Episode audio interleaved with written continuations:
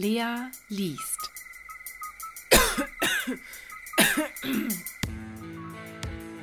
Aus dem Kurzgeschichtenband Via Perniciosa von Dimitri Loki in Fausti. 1.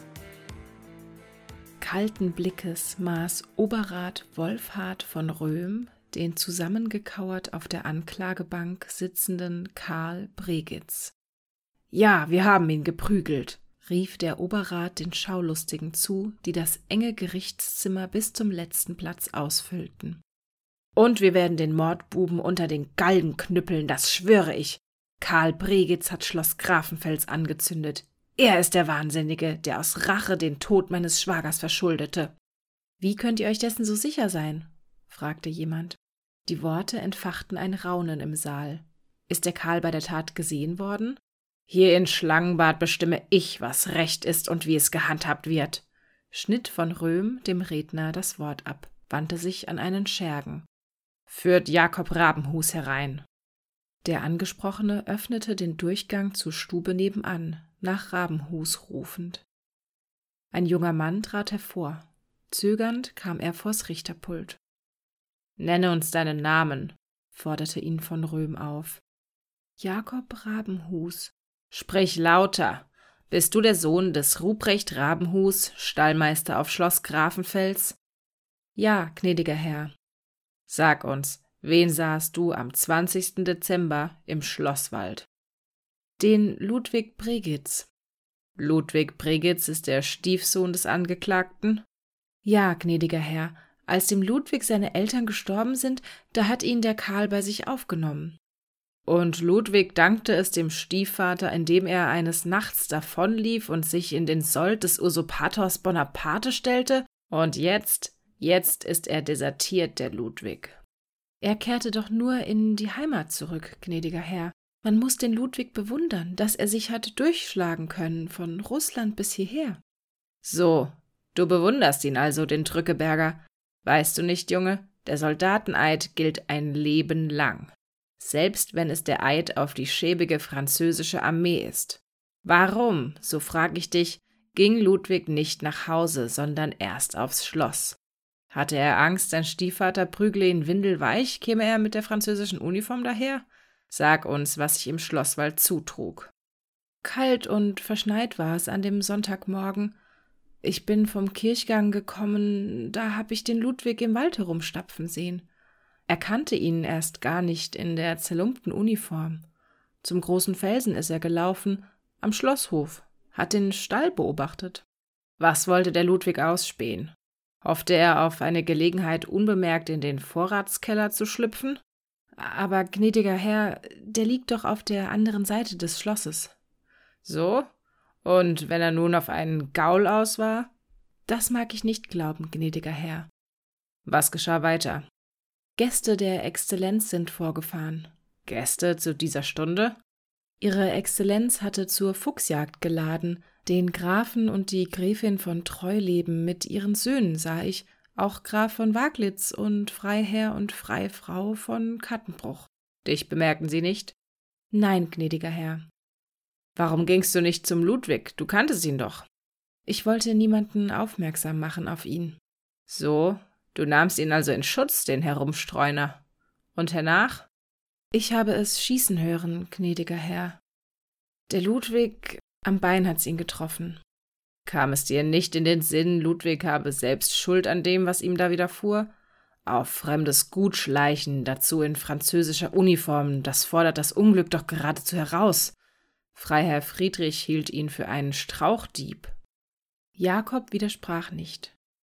Auch die Menschen im Gerichtszimmer blieben stumm, doch in einigen Mienen spiegelte sich Unwillen über die Willkür des Freiherrn. Was geschah jetzt? Der Ludwig humpelte in den Wald. Freiherr Friedrich ließ Pferde aufsatteln, machte sich hinter ihm her. War es nicht so, dass der Freiherr dem Ludwig helfen wollte? Aber er hat den Ludwig doch beschimpft, gnädiger Herr, nannte ihn einen Wegelagerer, einen Strolch, einen Taugenichts von einem Franzosen, dem er den Garaus. Schweig! Friedrich war hitzig. Ist es Unrecht, wenn er Grund und Boden mit der Waffe verteidigt? Die Menschen im Zimmer steckten murrend die Köpfe zusammen. Wie nahmen sich die Dinge weiter aus? fragte der Oberrat, das erregte Gemurmel missachtend. Freiherr Friedrich und die Herrschaften sind über den Waldweg, doch es setzte heftiger Schnee ein. Wollte der Ludwig zur Klosterkapelle? Das glaube ich schon, gnädiger Herr, aber er brach ein auf dem Eis und ertrank. Ich stelle demnach fest, Ludwigs Verschwinden ist die Folge eines Unfalls. Karl Preglitz aber nahm das Recht selbst in die Hand, legte Feuer ans Schloss, wollte den Tod seines Stiefsohns rächen. Wieder erhob sich unzufriedenes Murren. Sollen das Beweise sein? rief jemand. Arretiert den Mann! schrie von Röhm den Schergen zu. Tumult brach aus, Zuhörer drängten gegen den Richter, Soldaten stellten sich ihnen in den Weg. Weitere Schergen eilten herbei, packten Bregitz, zerrten ihn ins Nebenzimmer. Bringt den Pöbel zur Vernunft, oder ich lasse schießen! Von Röhm drängte sich durch das Spalier der Wachen in die Stube nebenan. Karl Bregitz, zu Boden gestoßen, suchte den Blick seines Richters. Auch dich wird die Gerechtigkeit eines Tages einholen, du erbärmlicher Leuteschinder! Ein Schlag, derb mit dem Gewehrkolben, ließ den alten Mann verstummen. Am nächsten Tag in der Frühe hängten sie ihn. 2. Der Millionär George C. Steen war besessen von der Archäologie. Seit drei Jahren arbeitete er an einem ehrgeizigen Projekt, das ihm über Nacht aus dem namenlosen Heer der Amateure in die Schlagzeilen italienischer Zeitungen gehievt hatte. Es war ihm geglückt, den Nordflügel des Bartholomäusklosters in der Nähe des Städtchen Pignola freizulegen. Experten sprachen von einer sensationellen Entdeckung. Steen reiste wenige Tage nach seinem Triumph überstürzt ab. Grund des eiligen Aufbruchs war ein Foliant, den er in einer der ausgegrabenen Mönchsklausen entdeckt und widerrechtlich an sich genommen hatte. Loki in Fausti von Raffaello Condagio, einem Franziskanermönch, im späten 15. Jahrhundert verfasst.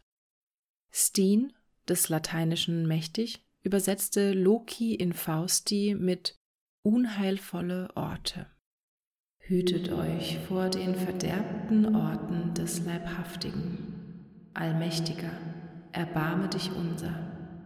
Banne das Unheil, banne den Gehörnten, den Schrecklichen. Christenmenschen, findet die Orte, tilgt den Fluch. Niemand kennt ihre Zahl, niemand weiß um ihre Lage. Seht achtsam das Schicksal derer, das sich an unheilvollen Städten vollzieht. Schaut den Ort, und der Versucher wird weichen von der Erde des Herrn.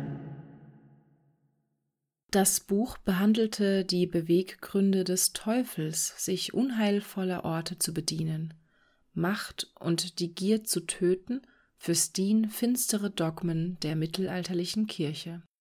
Der Amerikaner glaubte weder an Satan noch an Gott, aber an das Vorhandensein dieser Orte als Stätten rätselhafter Unglücke. Zum Leidwesen Steens fand sich kein Anhaltspunkt über die geografische Lage der Loki in Fausti, doch hegte er die Vermutung, der vorliegende Band sei nur Teil eines größeren Werkes. Er quälte sich mit der Frage nach dem Verbleib der anderen Quellen. Ihn fesselte die These, es gebe Orte, an denen sich die Opfer unter einer Reihe fester Kriterien tödlich verfingen. Steen wusste von einem Zeitungsbericht, den er bei den Vorbereitungen seiner Ausgrabungen in Frankfurt gelesen hatte. Dort war der Tod eines Internatsschülers mit einem Todesfall aus dem 19. Jahrhundert an gleicher Stelle verglichen worden. Um sich Gewissheit zu verschaffen, hatte er seinen Mitarbeiter Bob Henchley nach Deutschland entsandt. Steens Mann leistete gründliche Arbeit. Schon am nächsten Tag erreichte Steen ein ausführlicher Bericht. Besagter Artikel war am 3. Januar 1968 in der Frankfurter Allgemeinen Zeitung erschienen. Steen erfuhr, dass der Autor unter mysteriösen Umständen verschwunden war. Auf die Frage nach der Vorgeschichte habe der Chefredakteur des Blattes alte Prozessakten erwähnt. Sie befänden sich im Besitz einer Frankfurter Kanzlei. Hierbei handle es sich um zwei sich verblüffend gleichenden Todesfällen aus den Jahren 1812 und 1967.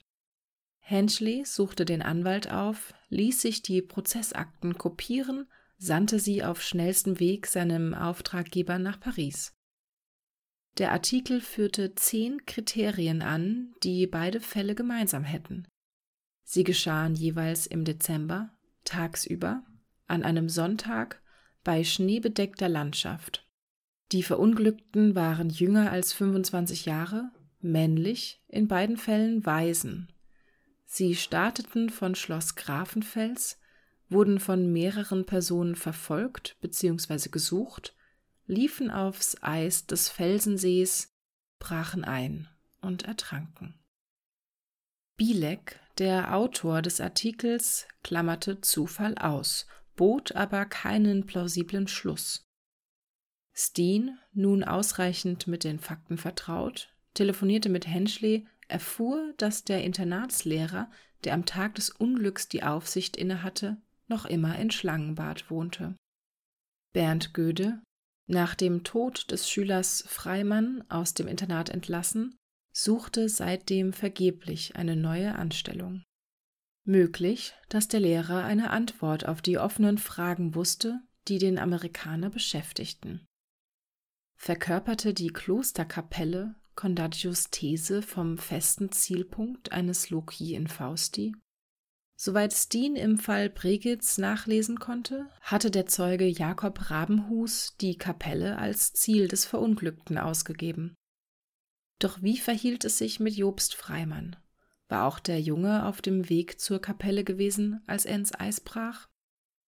Darüber hinaus richtete Steen sein Augenmerk auf die Zahl der unmittelbar Beteiligten. Über dieses Kriterium war er gestolpert, als er beim Studium der alten Prozessakten die Verfolger des jungen Pregitz zusammengefasst hatte. Rechnete er Jakob Rabenhus und den Verunglückten hinzu, kam er auf zehn Personen.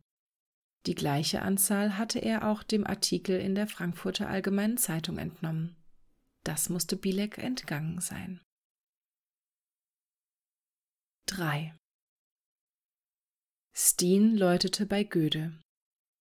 Entschuldigen Sie die Störung, begrüßte er den bärtigen, ungepflegten Mann, der misstrauisch schauend auf der Schwelle erschien. Mein Name ist George Steen. Ich muss Herrn Göde in einer dringenden Sache sprechen. Ich bin Göde. Ich will nicht indiskret sein, aber mein Anliegen ist wichtig. Es geht um Jobst Freimann. Sind Sie Reporter oder sowas? Goethes Haltung straffte sich. Steen fürchtete, der Lehrer schlüge ihm die Tür zu.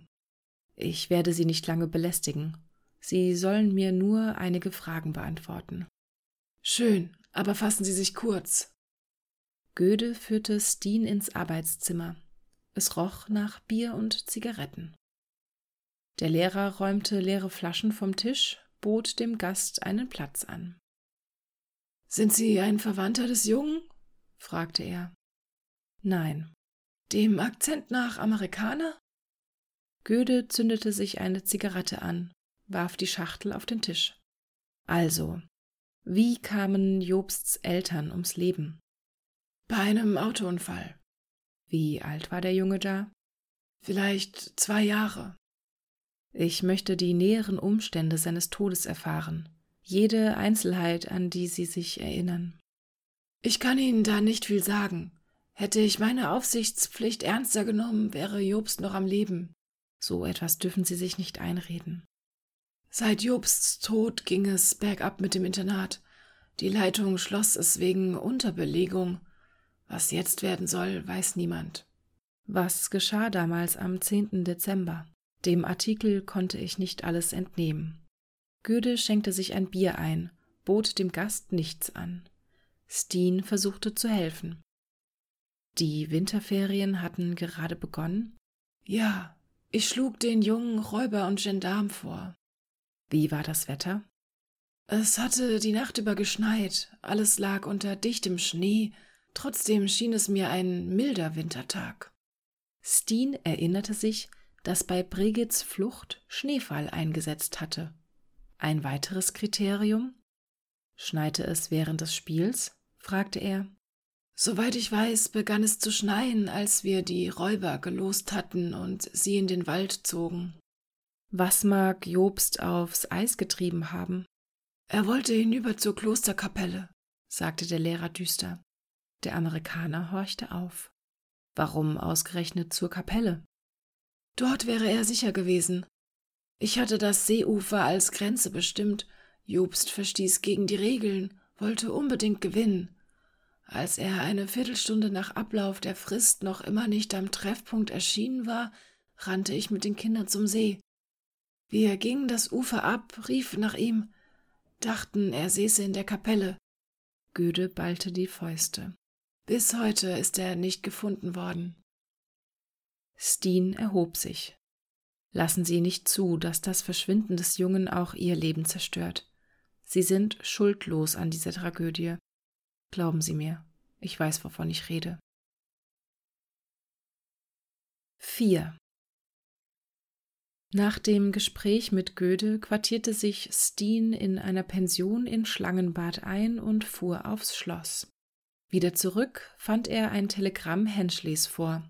Dritter Todesfall, 10. Januar 1943. Treffe morgen früh ein. Jetzt konnte sich entscheiden, ob Condagios These weitere Nahrung erhielt. Frühzeitig begab sich der Amerikaner zu Bett, fand aber keinen Schlaf. Er lag in den zerwühlten Laken, die Augen ins Dunkel des Zimmers gerichtet, grübelte über seinen Besuch auf Schloss Grafenfels. Die Straße hinauf zum Bärstädter Wald flimmerte im Licht der Mittagssonne. Steens Cadillac fraß sich über den glühenden Asphalt, bestaunt von den Leuten im Dorf. An grauen Fabriken vorbei wand sich die Chaussee dem Wald entgegen, zwischen den Wipfeln blitzte die Fassade des Schlosses. Steen lenkte den Wagen vor ein Gittertor.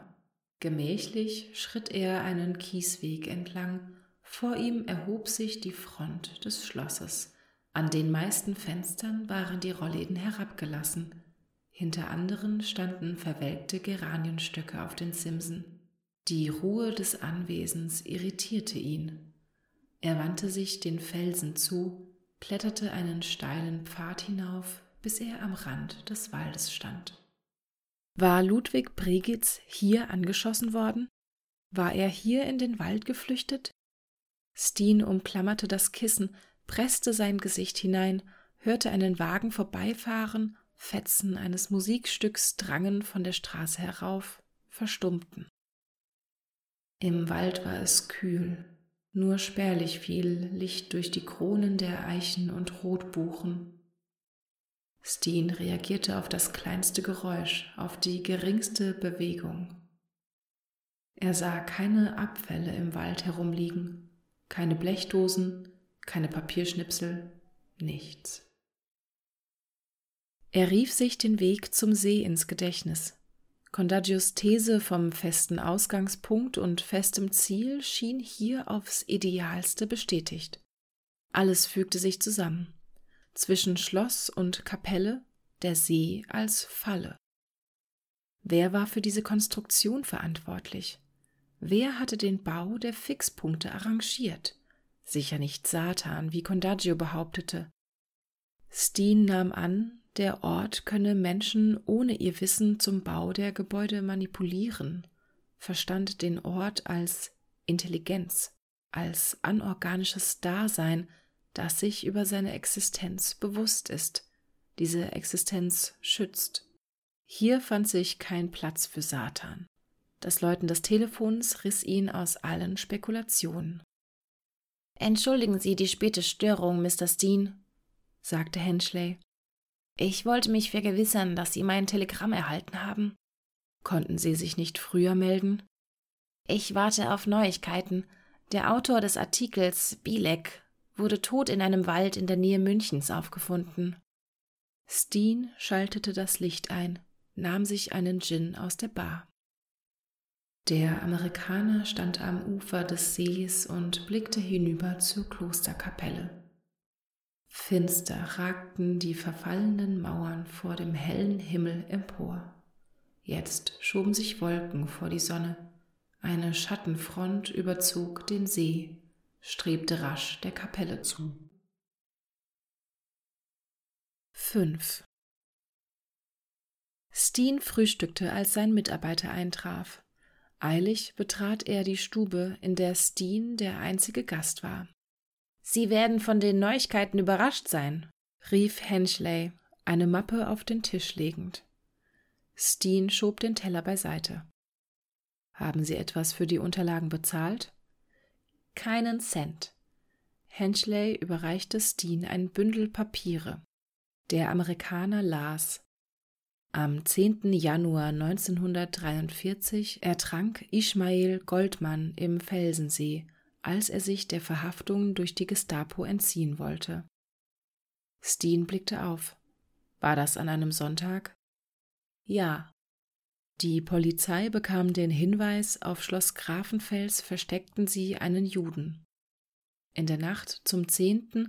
drangen Gestapo-Leute ins Schloss ein doch Freiherr Theodor warnte Goldmann, brachte ihn durch eine Hintertür hinaus in den Wald. Er sollte sich im Keller der Kapelle verbergen. Das Bellen des Schäferhundes alarmierte die Häscher. Sie verfolgten Goldmann, fassten ihn jedoch nicht. Am Morgen entdeckten sie ein Loch im Eis des Sees, vermuteten einen Trick und forderten im Dorf Unterstützung an für eine Suchaktion. Steen legte den Bericht beiseite. Diese Geschichte passt nicht so recht zu den anderen, sagte er enttäuscht. Wer denunzierte die Familie? Der Schwiegersohn des Freiherrn. Der verriet den alten Herrn, weil dieser ihn wegen seiner nationalsozialistischen Gesinnung vom Hof gejagt hatte. Später fanden sie den Nazi erschossen auf einem Acker. Der Mörder wurde nie gefasst. Wie viele Leute beteiligten sich an der Suche nach Goldmann?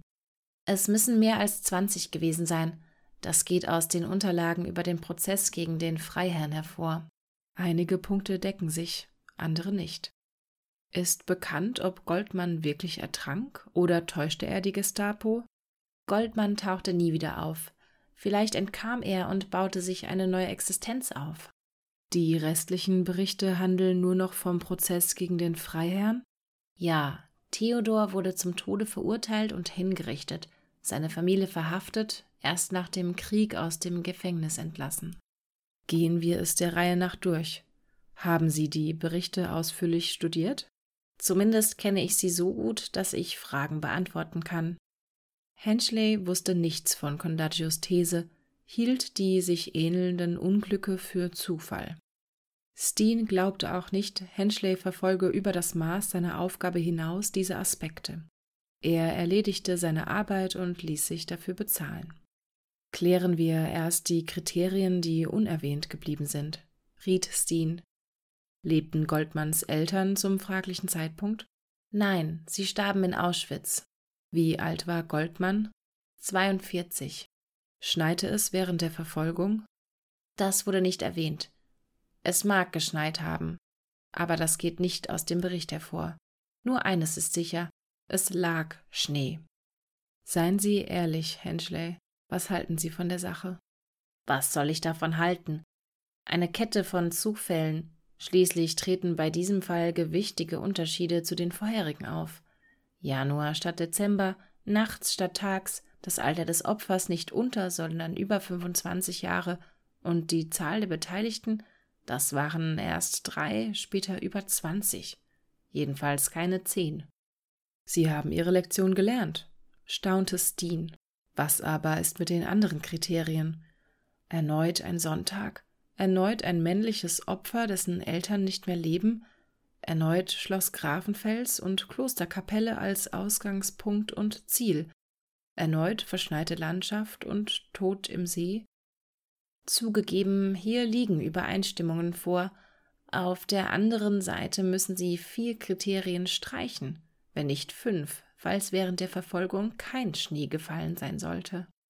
Dafür kommen drei neue hinzu, sagte Steen mit leisem Triumph in der Stimme. Und wer weiß, vielleicht sind uns noch weitere entgangen. Neue Kriterien? Prüfen Sie selbst. Es gibt keine Augenzeugen. Niemand beobachtete das Einbrechen und Ertrinken. Auch die Leichen wurden nie gefunden. Und Steen, im Tone eines Mannes fortfahrend, der sich seiner Sache sicher ist, nun ein Kriterium, das sich nahtlos in die Kette einfügt. Nach jedem Todesfall traten einschneidende Veränderungen ein im Schloss. Veränderungen? Nach dem Tod von Brigitz wurde das Schloss angezündet. Es brannte ab. Freiherr Friedrich von Grafenfels kam dabei ums Leben. Nach dem Tod Goldmanns verhafteten die Nazis die Adelsfamilie. Freiherr Theodor wurde hingerichtet. Und musste nicht nach dem Tod des kleinen Freimann das Internat geschlossen werden? Sie glauben demnach nicht, bei den Todesfällen handele es sich um Zufall? Ich glaube gar nichts. Henschley, bleibe aber wachsam.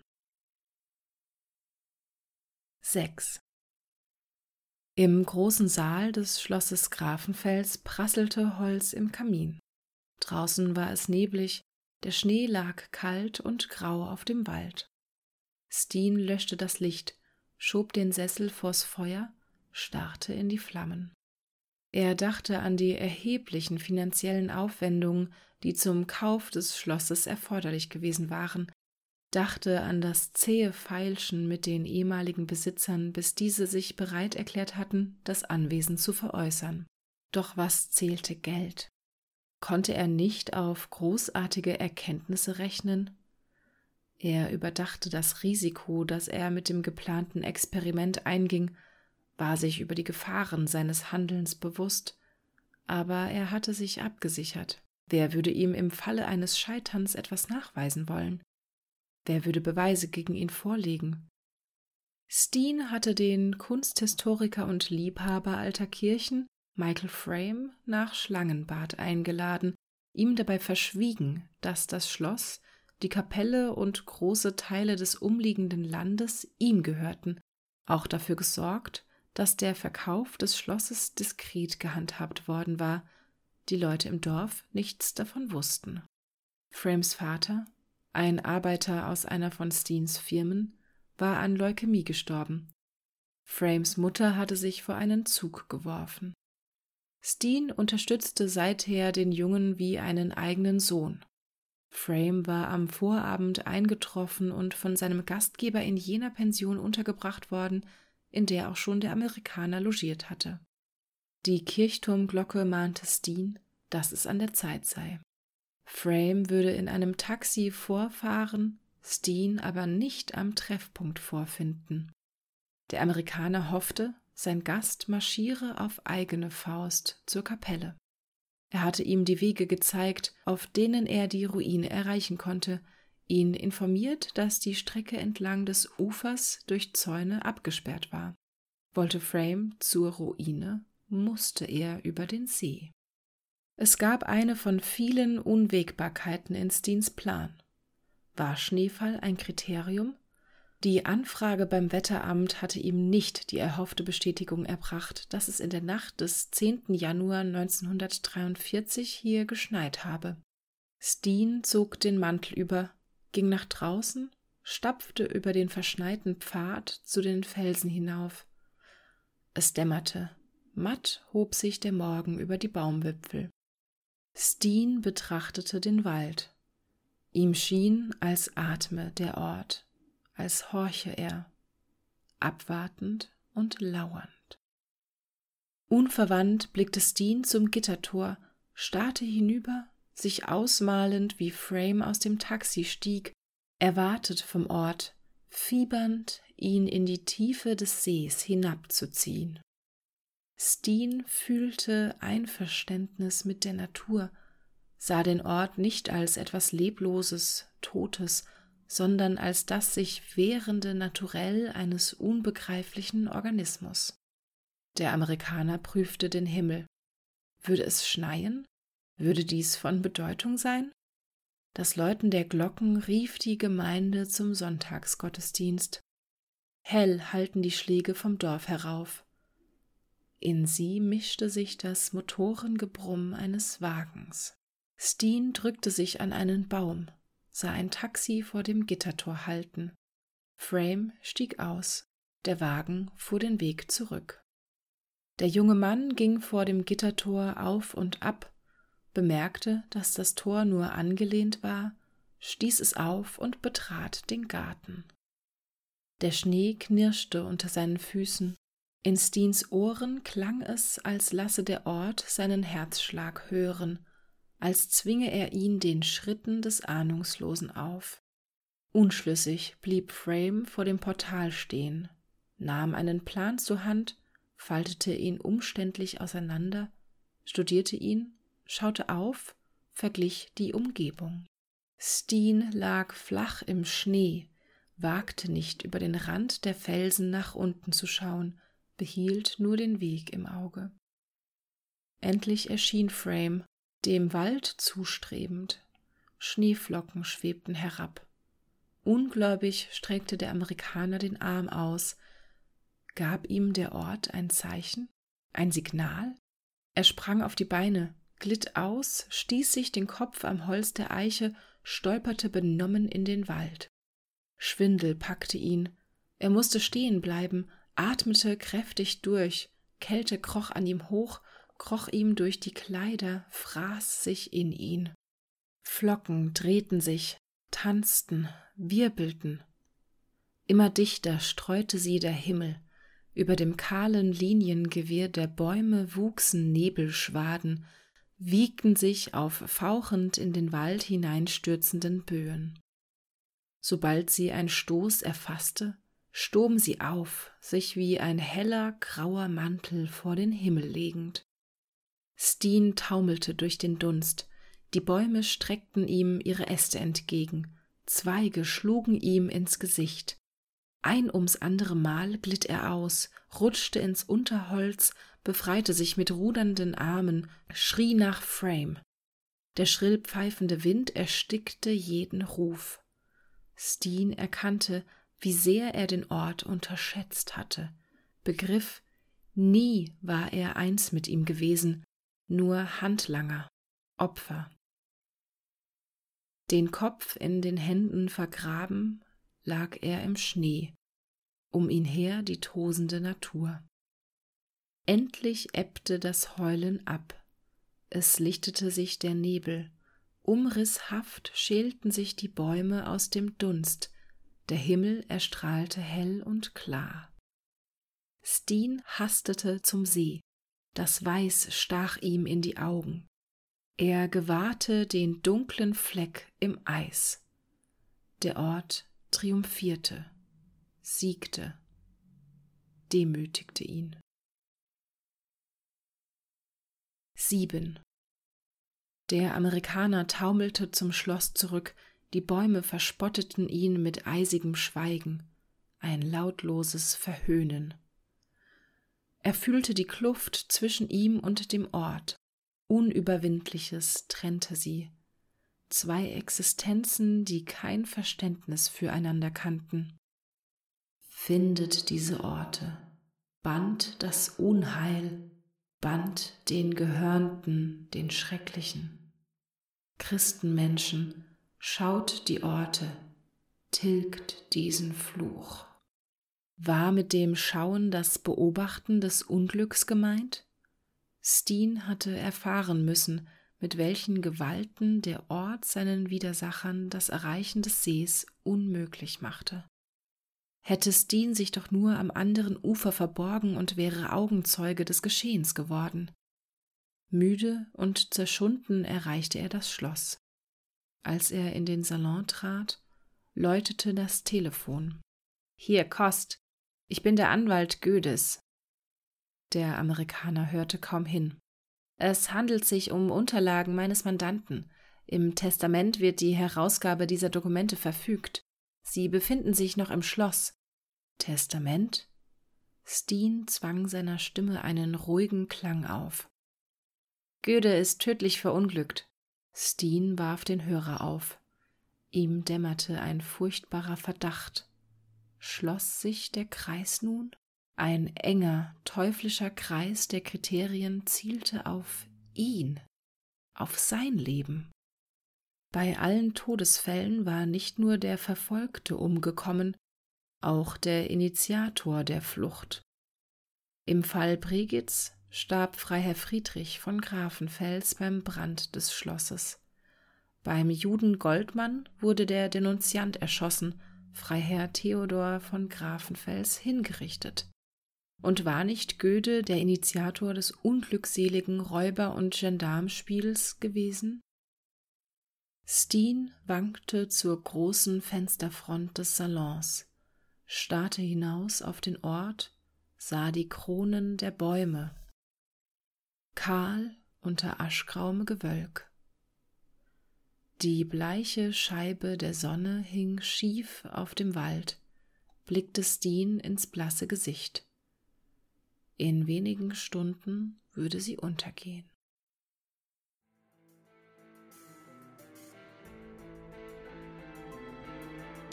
Das war Lea liest aus dem Kurzgeschichtenband Via Perniciosa von Dimitri Loki in Fausti.